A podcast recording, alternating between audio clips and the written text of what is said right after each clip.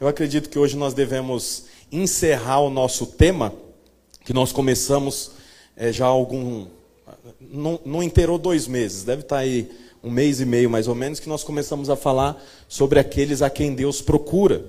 E nós demos início a esse tema é, porque lá em Atos, é, a Bíblia fala, Atos 12, 22, é, se os irmãos colocarem aqui a, na projeção, Atos 12, 22, eu acho que é isso é, ele diz assim: a Bíblia diz que é, quando Deus encontrou é, a Davi, ele disse: Encontrei a Davi. Ou melhor, quando Deus começou a usar, vamos ler o texto, está aqui? Atos 12, 22. 13, 22. 13, 22. Falei 12 é 13. Então diz aqui: depois de rejeitar a Saul, levantou-lhe Davi como rei, sobre quem testemunhou. Então quer dizer, é, o Senhor, o próprio Deus, testemunhou. Testemunhou o que? Abre aspas. Encontrei Davi, filho de Jessé, homem segundo o meu coração. Então, há um tipo de gente que Deus procura. E que tipo de gente é esse que Deus procura? O tipo de gente que é parecido com Davi. Né? Então, nós começamos a falar sobre esse tema, já tem alguns domingos atrás, e eu acredito que hoje nós devemos encerrar. Naturalmente, o nosso objetivo não era testemunhar sobre toda a vida de Davi, até porque nós não temos tempo para isso e o objetivo também não é esse. Então, ao longo dos domingos, nós vimos aqui sobre quem era Davi, o filho mais novo de uma casa, que não, os seus irmãos não o valorizavam, né, até que o Senhor manda Samuel ir até a casa de Jessé, o pai de Davi, para ungí-lo como rei. É, o Senhor então escolhe a Davi, como nós acabamos de ver.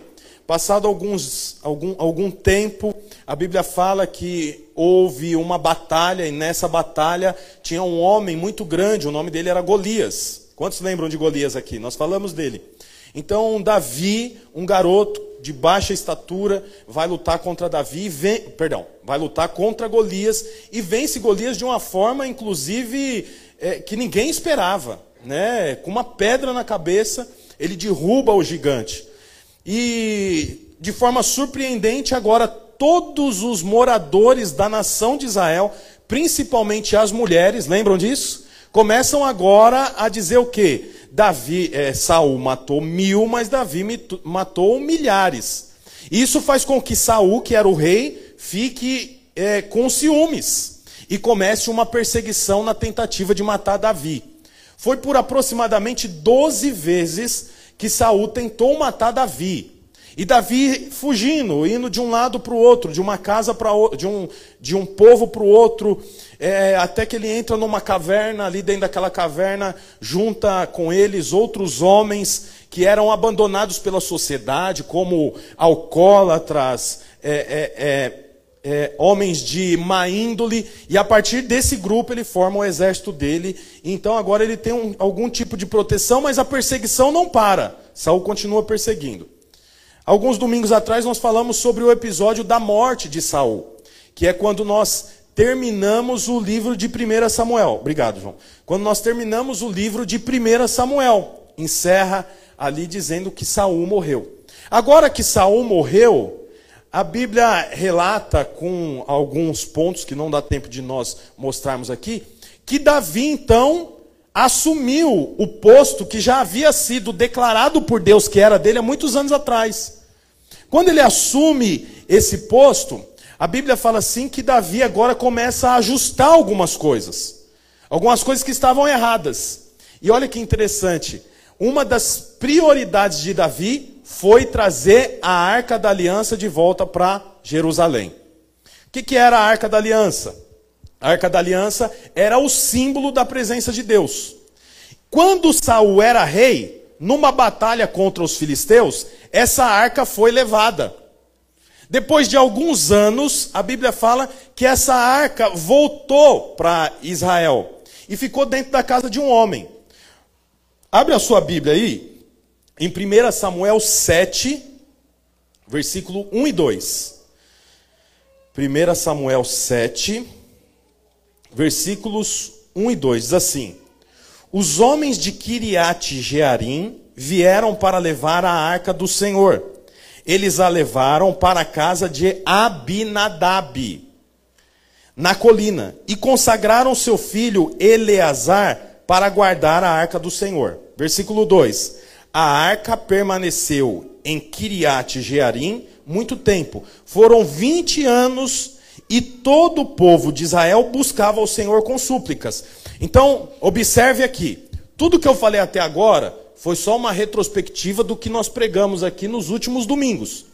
A partir de agora eu vou começar a pregação de hoje. Então a Bíblia mostra para nós que essa arca tinha sido levada pelo povo inimigo de, de Deus, que são os filisteus. Chegou um momento que essa arca, que não era para estar no poder dos filisteus, voltou para o poder dos israelitas. E essa arca foi conduzida até a casa de um homem. Qual é o nome do homem? Abinadab. Eles levam a arca para a casa de Abinadab e consagra um dos três filhos de Abinadab para ser o cuidador da arca. Foi consagrado, né? Passou por um ritual, ele foi ungido. Agora você, Eleazar, cuida da arca que fica dentro da casa do seu pai. Isso ficou assim por 20 anos. Quando Davi agora assume como rei de Israel, ele começa a consertar algumas coisas que estavam erradas, enquanto Israel estava sob a liderança de Saul. Uma das coisas era o quê? Tirar a arca da aliança da casa de Abinadab e trazer a arca da aliança para a capital de Israel, que é Jerusalém. Até aqui tudo bem, gente? Estão me entendendo? Bom, agora no capítulo 6 de 2 Samuel, mostra como foi a preparação do agora rei de Israel, Davi, para ir até a casa de Abinadab e trazer a arca para dentro do palácio, na capital de Israel. Então o que que diz? Olha lá, 2 Samuel, capítulo 6, versículo 1. Então diz assim: De novo, Davi reuniu os melhores guerreiros de Israel 30 mil ao todo, ao todo, 30 mil homens. Ele e todos os que o acompanhavam partiram para Baalá, em Judá, para buscar a arca de Deus. Arca sobre a qual é invocado o nome, o nome do Senhor dos exércitos, que tem o seu trono entre os querubins acima dela. Puseram a arca de Deus. A minha versão é a NVI. Acho que é a mesma que está aí na, na, Aí, é a, é a mesma, né? NVI. Então, diz assim, ó. Puser, então, primeiro, a preparação. Qual é a preparação? Davi junta 30 mil soldados, sai de Israel e vai até a casa de Abinadab. Para vir com uma caravana trazendo essa arca para dentro do palácio. Essa é a preparação. Quando eles chegam lá, eles vão agora conduzir a arca de volta para Israel. E a Bíblia fala assim: puseram a arca de Deus num carroção, uma carroça, num carroção novo, e a levaram da casa de Abinadab na colina. Uzá e Aiô, filhos de Abinadab. Então, ó, lá onde nós lemos, aparece um dos filhos de Abinadab. Como é o nome dele? Eleazar. Agora aparece outros dois que não aparecem lá e não foram consagrados para cuidar da arca. Qual é o nome desses dois? Uzá e Aiô. Nomes ótimos aí para quem quer ter filho, hein? Gêmeos. Uzá, Aiô. Uzá e Aiô, filhos de Abinadab, conduziram o carroção com a arca de Deus. Aiô andava na frente dela. Davi, todos os israelitas iam cantando e dançando perante o Senhor, ao som de todo tipo de instrumentos de pinho, harpas, liras e tamborins, chocalhos e símbolos. Quando chegaram à eira de Nacon, Uzá, um dos filhos de Abinadab, esticou o braço e segurou a arca de Deus, porque os bois haviam tropeçado. A ira do Senhor acendeu-se contra Uzá, por seu ato de irreverência. Por isso Deus o feriu, e ele morreu ali mesmo, ao lado da arca de Deus. Davi ficou contrariado, porque o Senhor em sua ira havia fulminado Uzá. Até, até hoje aquele lugar é chamado de Pérez Uzá, que significa Uzá pereceu. Então veja bem, o que está acontecendo? Davi com, caravana, com uma caravana de 30 mil soldados vai buscar a arca. Os dois filhos de Abinadab organiza a condução da arca. Então eles pegam aquela arca, colocam em cima de um carroção e bois, animais, com, iam levando aquela arca até o lugar indicado pelo rei Davi.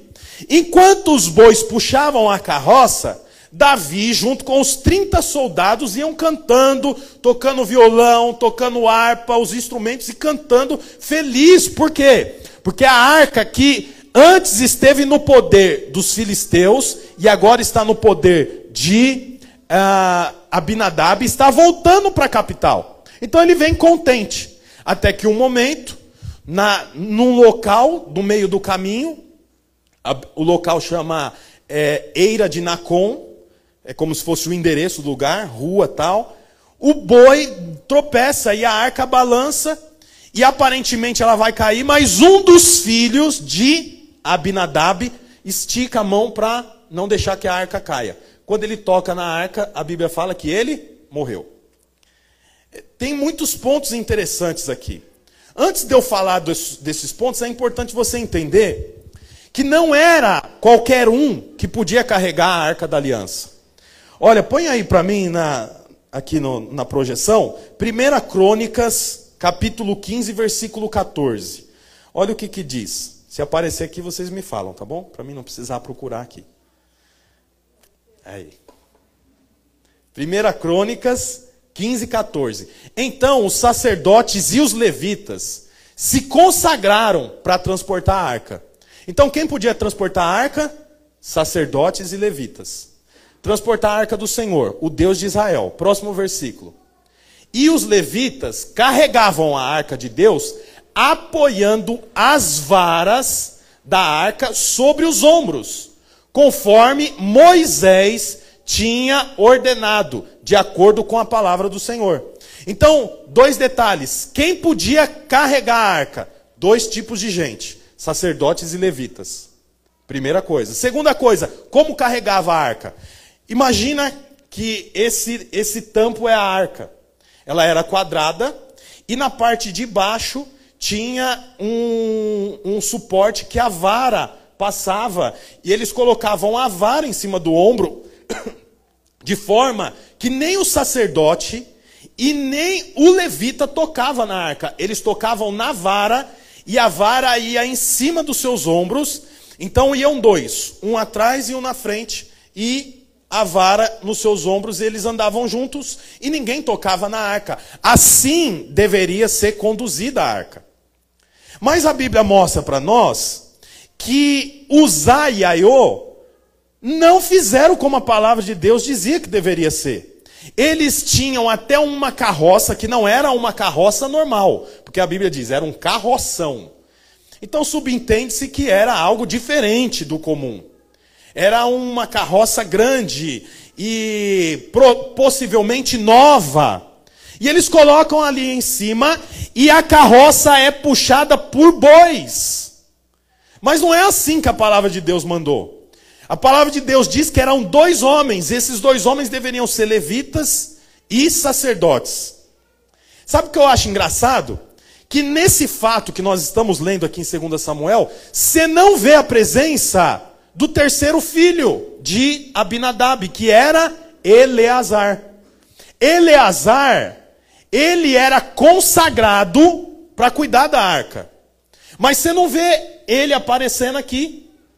Eleazar era consagrado e responsável por proteger a arca. Mas você não vê ele aqui. Você vê quem? Os dois irmãos, Uzá e Aiô. Eu acho interessante porque Possivelmente, Eleazar sabia que aquele jeito não era o jeito certo de carregar a arca. Ele não participa porque ele sabe que ele está correndo risco de vida.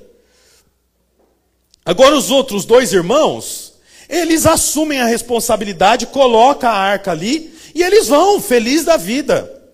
A Bíblia mostrou para nós aqui que a arca ficaram, ficou por 20 anos na casa do pai desses meninos? Provavelmente eles tinham acesso à arca, e quando eles estavam brincando de esconde-esconde, eles se escondiam atrás da arca. E quando eles iam bater cara, eles empurravam a arca e estava tudo bem. Talvez a arca era até o, o, lugar de bater cara, e quando vinha um, dois, três, aiô. Aí outro, um, dois, três, usar. E eles faziam isso, e isso foi assim por aproximadamente 20 anos. Agora a arca está sendo conduzida, ela parece tombar, eles fazem o quê? A mesma coisa. Um, dois, três, aiô.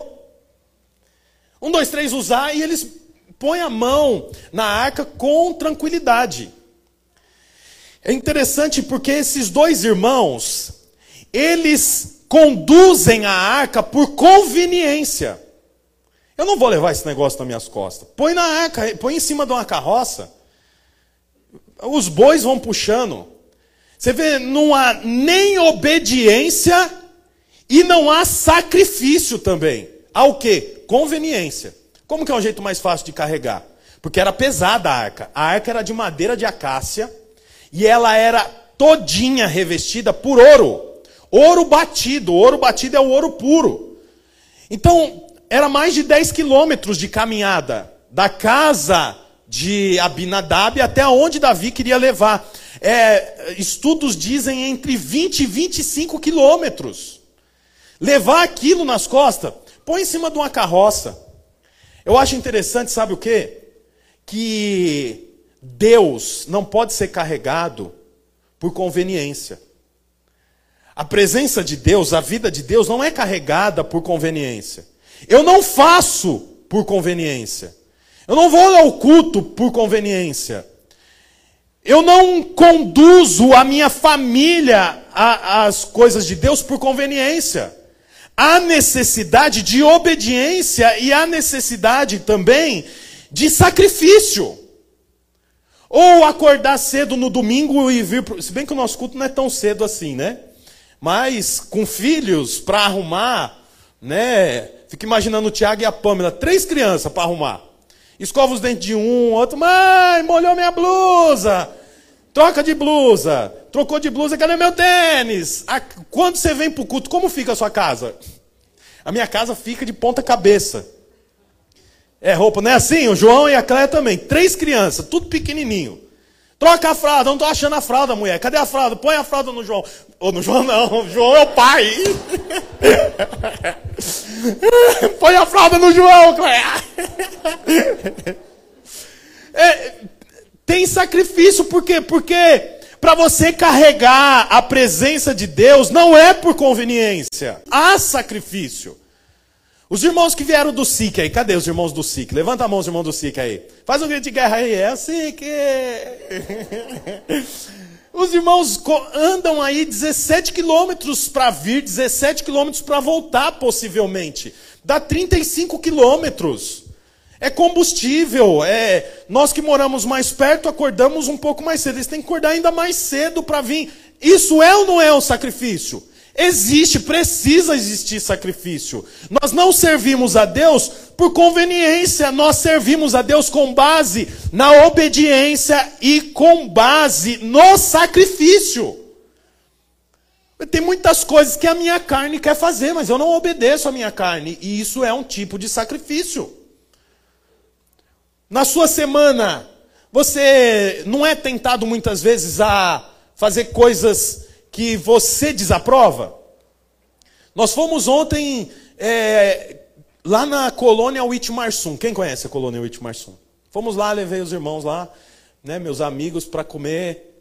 Aí tomamos café, aí tem balanço do lado de fora, tem rede para as crianças, tem animalzinho anão, sabe animal anão, animal pequenininho?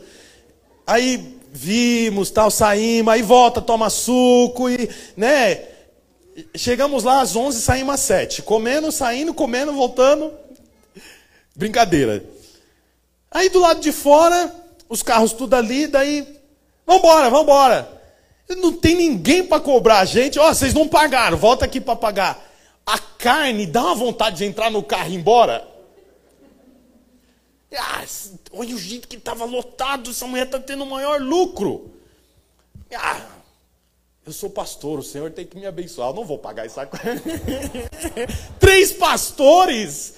Poxa, três, seis cafés, nossa esposa merece. É brincadeira, mas o que eu quero dizer para você é que a sua carne nunca vai se converter.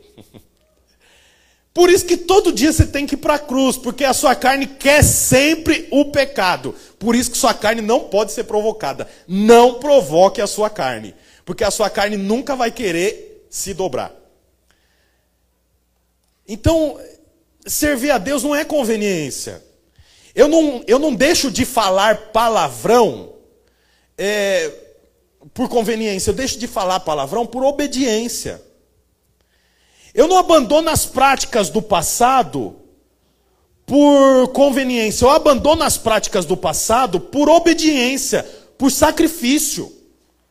Ah, mas o carnaval é uma delícia, é uma delícia mesmo. Outra coisa também, que o, o povo erra. Eu nunca fumei maconha, mas quem fuma maconha diz que é uma delícia. É bom. O cara, né? Ele. Ah, o pessoal. Dá para ver quem fumou maconha no olho. Que, quem fumou maconha tá tudo assim, é, é, é isso aí, pastor, é desse jeito mesmo. então, quer dizer, aí o pregador vem e fala, não, fumar maconha é terrível. Não é terrível, é bom, relaxa. Por que, que eu deixo de fumar maconha? Porque eu vivo a obediência da palavra. Porque isso não vem de Deus, não agrada o Senhor. Beber, ficar beldo, num dia estressante. Cor, corrote, é esse? É corrote que chama? Corote. Hein? Estão sabendo, estão sabendo, os irmãos estão sabendo aqui. Tem evidências de que alguém compra. Num dia estressante, você chegar em casa, tomar um corote, deitar no sofá e apagar, vai falar que isso é ruim? Não é ruim, é bom, mas por que, que eu não faço? Porque a presença de Deus não é conduzida por conveniência, é sob sacrifício e obediência. Tá entendendo? O, o, o marido tem um relacionamento extraconjugal. O, mari, o homem participar de orgias, ir na casa de massagem, ir num prostíbulo, é ruim. Não é ruim, é bom. A esposa está lá cozinhando, cuidando das crianças, eu vou ali, relaxo, volto, pago minhas contas em dia. Eu sou honesto, eu trabalho. Eu fui ali para relaxar. É bom, a carne agradece. Mas a presença de Deus não é conduzida por conveniência, a presença de Deus é conduzida pela obediência à palavra e por sacrifício. Eu estou falando tanto de sacrifício porque eu vou continuar o texto e você vai entender onde eu, onde eu quero chegar. Mas eu acho interessante isso aqui, que é, nós não servimos a Deus por conveniência, e eu não conduzo, ou eu não levo a presença de Deus para minha casa por conveniência. O casalzinho que relaciona. Então, o rapaz e a moça, 20, 21 anos o homem, 20 anos a moça. Os dois virgens nunca relacionaram, agora começa a relacionar para o casamento. Poxa, beijar na boca, é, é, se abraçar no cinema, no carro, ter relação íntima. Vai dizer que isso é ruim? Não é ruim, foi Deus quem fez. Foi Deus quem criou. O sexo, deixa eu te falar uma coisa. Deus não fez o corpo inteiro do homem, quando chegou no pipi foi o diabo, não, viu? Foi Deus também que fez. Fez a mulher inteira quando chegou ali naquela partezinha, aí o, de, eu não ponho, Deus fala, eu não ponho a mão. Diabo faz você. Não! foi Deus que fez. O órgão genital do homem, o órgão genital da mulher foi Deus que fez, é de Deus. Aí, ó. Aleluia! Glória a Deus. Só que tem um problema. Tem um momento para usar. Usar, usar morreu, você viu? Tem um momento certo. Portanto, não é por conveniência. Eu não vou ter intimidade com a minha namorada, corte, o nome que você quiser dar, é, por conveniência. O, o, o, a base é o que? Obedecer a palavra de Deus. A base é o sacrifício. Olha a continuação do texto. Como que Davi resolve esse problema? Versículo 9. Vou, vou ler o 8, tá? É 2 Samuel 6, 8. Davi ficou contrariado, porque o Senhor, em sua ira, havia fulminado Uzá. Até hoje aquele lugar é chamado de Pérez Uzá. Naquele, naquele dia, Davi teve medo do Senhor e se perguntou: Como vou conseguir levar a arca do Senhor? Por isso, ele desistiu de levar a arca do Senhor para a cidade de Davi, que é Jerusalém. Em vez disso, levou-a para a casa de Obed-Edom. Aqui tem um terceiro personagem, é um outro homem. O nome dele é Obed-Edom. De Gate, Gate é a cidade.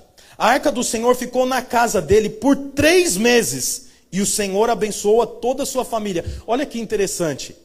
A, a, a arca ficou na casa de Abinadab por 20 anos. Nós não vemos o registro de que a casa de Abinadab foi abençoada. Muito pelo contrário, no dia que a arca saiu, dois fi um filho de uma vez morreu fulminado. Mas na casa de Obed-Edom ficou por três meses. E a Bíblia diz que a casa de Obed-Edom foi abençoada. É interessante como que a, a vida de Deus na casa de algumas pessoas traz destruição. E a vida de Deus na casa de outras pessoas traz construção. Você sabe, eu já vi muitas pessoas que ao ter um encontro com Deus, ao invés dela se alegrar, ela, na verdade, fica mal. A pessoa, eu, eu lembro de um testemunho, para que você entenda melhor o que eu quero dizer. A pessoa aceitou o Senhor, entregou a vida para Jesus e estava seguindo os caminhos do Senhor, é, é, é, verídico isso. Junto com seu marido e os seus filhos, mas eles eram muito ricos. E eles tinham um, um, um, uma lancha no litoral. Num primeiro momento, eles não, agora vamos para o culto, vamos servir a Deus, o Senhor que nos libertou, eu tinha muita enfermidade, fui curado, é verdade isso. Depois de um tempo que a vida dela melhorou e que ela estava caminhando com o Senhor, agora ela ia para o litoral e no sábado à noite ela vinha embora para participar do culto. E ela testificou uma vez que ela passava na frente daqueles, daquelas lanchas e falava: Por que, que eu fui entregar minha vida para Jesus? Agora eu tenho que subir para ir para o culto. Eu acho interessante porque para algumas pessoas Cristo é salvação, para outras pessoas Cristo é fantasma. Lembra do texto? Os homens estavam com medo dentro do barco, porque os ventos eram contrários, as ondas eram altas e havia uma tempestade. Então eles oram e a Bíblia diz que Jesus vem andando por sobre o mar. E quando eles olham, a Bíblia fala que os discípulos agora se apavoraram e começaram a gritar: É um fantasma! É um fantasma! É interessante que com a chegada de Jesus, alguns se alegram, mas outros com a chegada de Jesus se assustam. É interessante que quando você está passando por uma necessidade, quando você está passando por um problema, e a arca entra para a sua vida e tudo muda, você é outra pessoa. Você chora o tempo todo, quer pregar para as pessoas, vão para a minha igreja, Jesus pode te salvar. Mas quando passa 20 anos que a arca está dentro da sua casa, ela vira pique-esconde. Um, dois, três, usar. Não tem mais importância, por quê? Porque acostumou. Porque já faz tempo que a arca está lá. Então, é domingo, mas ah, eu não vou no culto hoje. O Arthurzinho está por aí? Pode vir aqui tocar o violão para a gente ver se a gente consegue comover o pessoal, o pessoal chorar. Mas sabe, 20 anos que você se converteu e agora não tem mais tanto problema assim. Ah, tanto faz. Porque eu sou templo do Espírito, eu não preciso ir no culto todo domingo. Ah, porque também, ah, qual que é o problema, né? Tem problema? Aí entra o que? O nada a ver. Tem nada a ver isso aí, tem nada a ver. Tem nada a ver, nada tem a ver. Só que tem uma coisa. A vida de Deus não pode ser conduzida de forma, de forma conveniente. Há necessidade de obediência. Usar e Aiô não obedeceram. Você vê, engraçado, Eleazar foi o único que teve sorte. Eleazar foi o único que teve sorte. Estou mentindo? Três filhos. Eleazar cuidava da arca. Uzai e Aiô, a Bíblia não fala nada. Foram conduzir a arca. Eleazar não mostra nada aqui.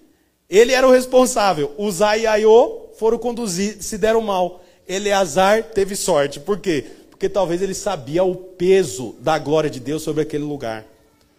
Olha, eu não estou falando para você ter medo das coisas de Deus, não é isso. Estou falando para você entender que as coisas de Deus não podem ser carregadas com conveniência.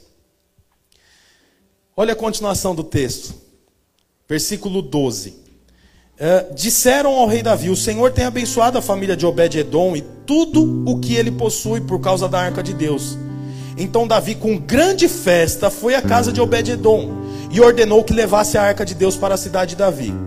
Quando os que carregavam a arca do Senhor davam seis passos, então quer dizer, já mudou o modus operandi.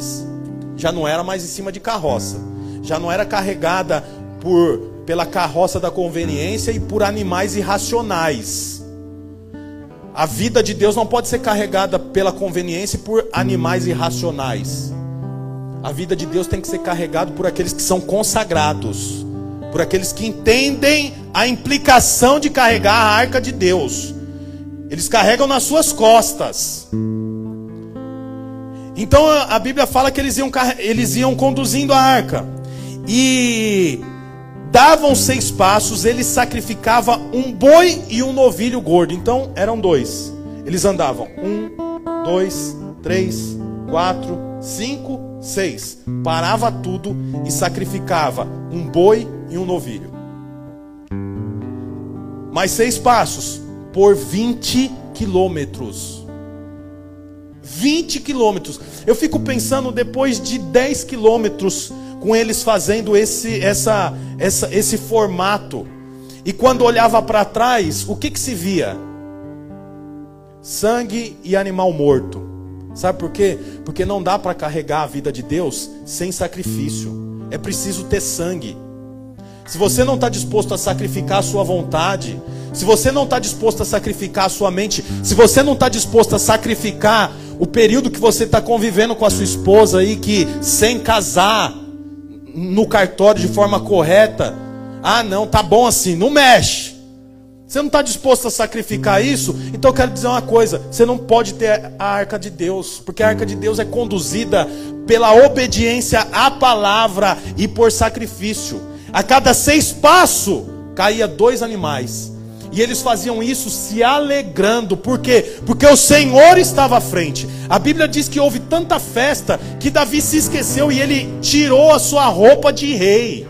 O rei só se apresentava na frente do povo com roupa de rei. Ele se esqueceu, ele nem ligou para isso. Arrancou toda a sua roupa de rei e dançava. Por quê? Porque o Senhor estava à frente. Você quer que o Senhor esteja à frente? Então não tem jeito, você precisa abrir mão de coisas. Ah, mas nós estamos na graça. Pois é, nós vemos na, na nova aliança é, Pedro abrindo mão da sociedade que ele tinha numa empresa de pesca. Era ele, o irmão, João e o irmão. Eram quatro. E a empresa deles vinha dos pais. O pai passou a empresa para o filho e ele cuidava. Quando o Senhor chama, a Bíblia diz que ele abandonou as redes de pesca. Sabe o nome disso? Sacrifício e obediência. A Bíblia fala que tinha um outro homem que era discípulo de Jesus. O nome dele era Levi e ele era cobrador de impostos. Naquela época, cobrador de impostos era um trabalho rentoso, valia a pena. Era uma segurança, era como se fosse alguém concursado. A Bíblia fala que Jesus passa na frente dele, olha para ele e fala assim: "Me segue". A Bíblia diz que ele começou a seguir e ele nem foi mais conhecido como Levi, ele foi conhecido como Mateus sacrifício e obediência. Nova aliança. A Bíblia fala que tinha um homem que ele também era cobrador de impostos, o nome dele era Zaqueu. Zaqueu era detestado pelo povo, por quê? Porque ele era corrupto. Quando ele ia cobrar o imposto, ele cobrava quatro vezes mais. As quatro vezes mais era para ele. Jesus está caminhando, olha para a árvore. Quem está em cima da árvore? Zaqueu. Aí o Senhor fala: Eu quero dormir na sua casa. Ele vai para a casa de Zaqueu. A Bíblia não fala que eles conversaram, a Bíblia diz que eles dormiram. E quando Zaqueu acorda, logo de manhã ele diz o que para o Senhor? Eu não quero mais ter a vida que eu tenho. Inclusive, eu vou dar tudo que eu tenho aos pobres e ressarcir quatro vezes mais a quem eu roubei. Sabe o nome disso? Obediência e sacrifício. Está na nova aliança. É interessante que aquela árvore que Zaqueu subiu chama pé de Zaqueu. Pé de Zaqueu. É uma árvore que dá Zaqueu. Todo lugar tem um Zaqueu, corrupto, desonesto, mas todo lugar também tem um Cristo que tem a oportunidade de transformar Zaqueu em alguém sério, mas há necessidade de sangue derramado. A necessidade de sacrifício. Nós não podemos servir a Deus por conveniência. Eu não venho para o culto por conveniência. Você não deve orar por conveniência. Você não deve abandonar a vida que você tinha por conveniência. Você não deve ser crente aos domingos a partir das 10 até 11 e meia. E quando você volta para sua casa, você volta a ser quem você era. Não! Para servir a Deus há necessidade de obediência e sacrifício. A Bíblia fala assim que Davi, a cada seis passos, sacrificava dois animais. E é interessante qual tipo de animal que ele sacrificava. Era um boi e um novilho. Você sabe, o boi é o, o animal já maduro e o, o, e o novilho é a esperança do animal de ficar grande. Davi matava tanto o presente quanto o futuro, porque ele cria no Senhor, ele esperava no Senhor. Nós não podemos servir a Deus se nós estivermos esperando algo de nós mesmos, do presente e do futuro. O meu presente, o meu futuro é de Cristo. O boi e o novilho foram mortos, porque ele esperava no Senhor. Você precisa sacrificar os seus animais, senão você não pode ter vida de Deus na sua casa. Você não pode ter vida de Deus no seu trabalho, porque não é por conveniência. A mensagem que fica sobre tudo isso que eu disse aqui é que nós não podemos relaxar diante do santo. Sabe, nós não podemos relaxar diante do santo. Ah, não, agora cada um faz o que quer, cada um faz o que quer no Egito. Mas diante de Deus é diferente. No Egito, cada um fazia como queria, mas agora que eles estão indo em direção a Canaã, tem um pão para comer. Tem uma coluna que o cerca. Tem uma forma para ser conduzida. O calendário mudou. Se você ver lá em Êxodo, a Bíblia diz que a partir do momento que eles saem do Egito, Deus estabelece há um novo calendário. Esse será o primeiro dia do primeiro mês do, do seu ano. Páscoa do Senhor. Quer dizer, no Egito era o calendário do Egito. Agora que eu estou indo para Canaã, tem um novo calendário. O seu calendário mudou, meu irmão. Se o calendário mudou, as festas mudaram. A conduta mudou. O que era importante no Egito agora não é mais importante foi estabelecido sete festas. Festa do Pentecostes, festas das tendas, festa tinha as festas estabelecidas que não tinha no Egito. Há novas festas para você, há novos motivos para se alegrar. Os motivos que você se alegrava no mundo não pode mais ser os mesmos motivos que te alegram indo para Canaã. Se antes te alegrava gastar horas jogando truco, bebendo cerveja e mandando a esposa calar a boca e cuidar dos filhos, essa não é mais a sua festa. Mudou, mudou o calendário. Não é mais assim. Por quê? Porque a vida de Deus não pode ser carregada por conveniência, a vida de Deus tem que ser carregada pela obediência. O Senhor não vai ser conduzido por animais irracionais. O Senhor não vai ser conduzido por uma carroça. Sacerdotes e levitas que carregam a arca de Deus nas suas costas. Você é o, é o pai da família? Pois então você é o sacerdote, carregue a vida de Deus nas suas costas. Que música que seus filhos estão ouvindo? Quais são as amizades dos seus filhos? Que, o que, que chega no grupo da, do WhatsApp aí que você tem? Qual que é a conduta? Sabe por quê? Mudou o calendário. Mudou o calendário, é outra vida, é outra rotina. Tem que ser paralisado a conduta anterior. Isso que eu estou falando é cristianismo. Isso que eu estou falando é pregação neotestamentária. Nós vemos isso no Novo Testamento. Vidas transformadas. Paulo era assassino, agora ele não é mais. Cristo é o único homem que transformou, dividiu a história em dois. A minha e a sua história tem que ser dividida em dois: antes de Cristo e depois de Cristo. Queria que você ficasse de pé no seu lugar. Feche os seus olhos. Eu queria que você orasse ao Senhor agora, enquanto o Arthurzinho canta essa canção. Feche os seus olhos e fala com o Senhor. Fala, Senhor, eu sou o sacerdote, eu quero carregar a sua, a sua presença, Pai. Não é por conveniência, é por obediência. Obediência à palavra, não é obediência a homens, não é obediência a pastores, a líderes, é obediência à tua palavra. Oh Jesus, reina hoje, Senhor, não apenas de palavras, reina hoje, não apenas de palavras,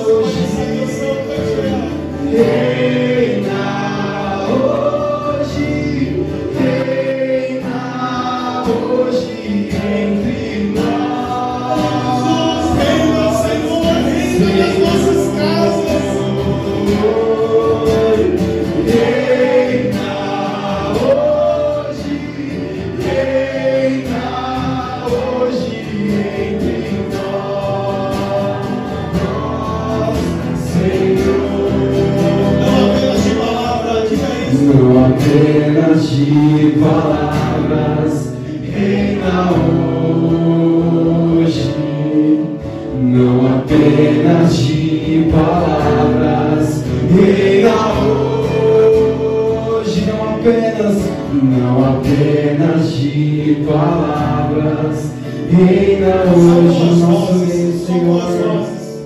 Não apenas de palavras, Mais uma vez. não apenas de palavras,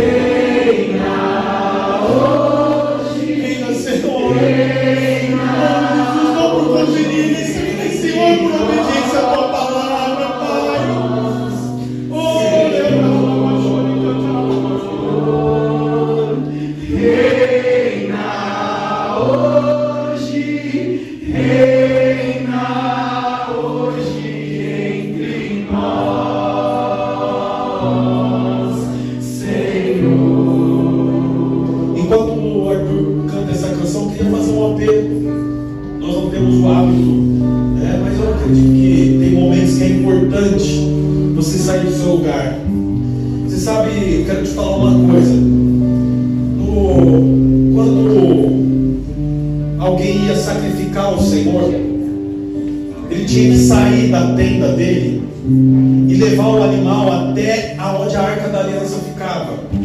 E a arca da aliança ficava no centro, no centro do acampamento dos hebreus.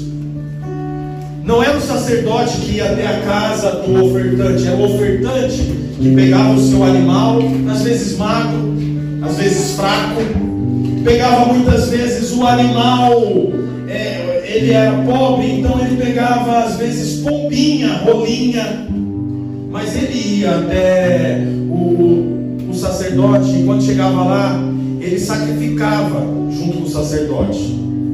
Tem momentos que você precisa ser a oferta, e você precisa sair do seu lugar, e se ajoelhar diante do Senhor e falar para o Senhor: Eu sou o sacrifício. Senhor, a minha conduta tem sido equivocada. Senhor, eu tenho servido por conveniência, mas eu não quero mais isso, eu não aguento mais isso, eu sou o sacrifício.